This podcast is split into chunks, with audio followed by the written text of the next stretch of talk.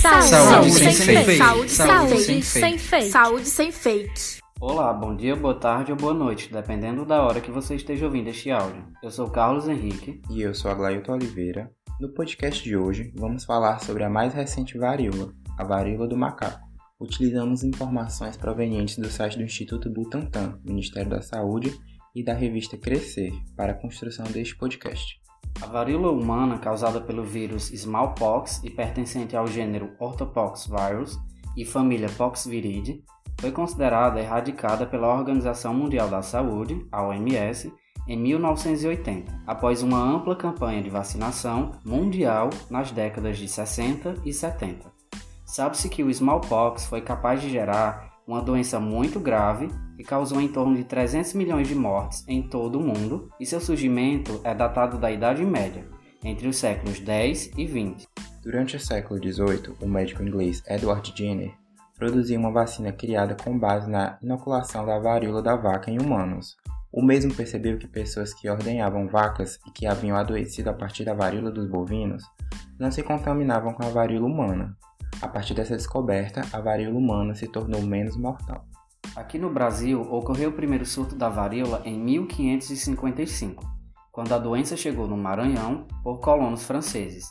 Anos depois, ocorreu uma epidemia da doença relacionada ao tráfico de escravos africanos, e tempos depois, o vírus foi novamente trazido ao país por portugueses e se estabeleceu em cidades portuárias até chegar ao interior.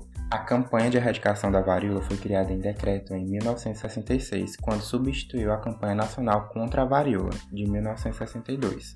A vacinação em massa imunizava pessoas em praças públicas e em escolas. Usava-se um ejetor de pressão para a aplicação da vacina, o que permitia imunizar mais pessoas em menos tempo, já que a doença se espalhava muito rapidamente. E finalmente, em 1973, o Brasil ganhou o certificado internacional de erradicação da varíola, Sim, demorou-se alguns anos para a vacinação de praticamente toda a população devido a dificuldades pertinentes, como por exemplo a resistência em se vacinar por parte da população. Agora falando da varíola dos macacos, ela é causada pelo vírus monkeypox, também do mesmo gênero e família da varíola humana. É considerada uma zoonose viral, pois ao contrário da varíola humana, que só contaminava seres humanos, o vírus é transmitido aos seres humanos a partir de outros animais, os sintomas são bem semelhantes entre elas, embora seja clinicamente menos grave, e o seu período de incubação, que é o tempo decorrido entre a exposição de um animal a um organismo patogênico e a manifestação da doença, é por volta de 6 a 13 dias, mas segundo a OMS, pode variar de 5 até 21 dias. Popularmente, acredita-se que a varíola seja proveniente dos macacos, porém não é correta essa crença. Varíola dos macacos foi o nome que ficou conhecido popularmente porque o vírus foi detectado inicialmente em macacos que foram exportados da África para a Dinamarca, e a doença foi verificada e identificada neles. Todavia, os roedores também adquirem a doença. Por ser considerados portadores adequados para o vírus, os roedores, como ratos e hamsters, podem contribuir para que a doença se torne endêmica. Para tal, na Europa, a agência Daily Mail publicou um relatório no qual recomenda que roedores, hamsters e camundongos sejam isolados caso sejam próximos de pessoas infectadas.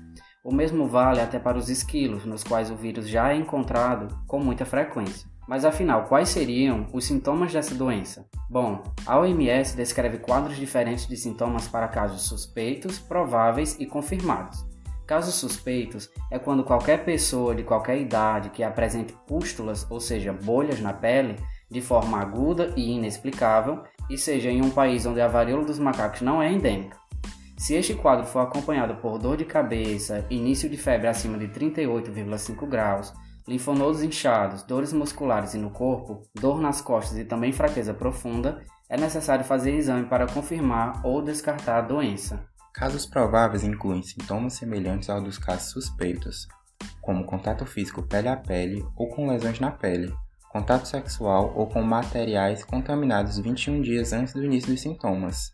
Soma-se a isso histórico de viagens para países endêmicos ou ter tido contato próximo com possíveis infectados no mesmo período ou ter resultado positivo para um teste sorológico de ortopoxvirus, na ausência de vacinação contra a varíola ou com exposição conhecida ao vírus. Casos confirmados ocorrem quando há confirmação laboratorial para o vírus da varíola dos macacos por meio de exame PCR, reações em cadeia da polimerase em tempo real ou sequenciamento. Não existem tratamentos específicos ou vacinas contra a varíola dos macacos ainda mas a OMS ressalta que a vacina para a varíola tradicional é eficaz para prevenir casos da versão que se espalha hoje. Também não se sabe se as pessoas que já foram vacinadas no passado ainda têm algum tipo de proteção ou se precisam ser vacinadas novamente. Caso se constate que ainda tenham, seria mais importante vacinar as pessoas que nasceram de 1980 e em diante, uma vez que pessoas que nasceram na década de 80 em diante não tomaram a vacina da varíola humana por ela ter sido considerada erradicada. De qualquer forma, o Brasil não tem estoque de vacinas ainda e a situação está sendo monitorada pela Organização Pan-Americana de Saúde. Esse foi o nosso podcast de hoje, espero que vocês tenham gostado. Fiquem atentos para mais informações, é só clicar e nos acompanhar. Lembre-se, você é responsável por aquilo que compartilha.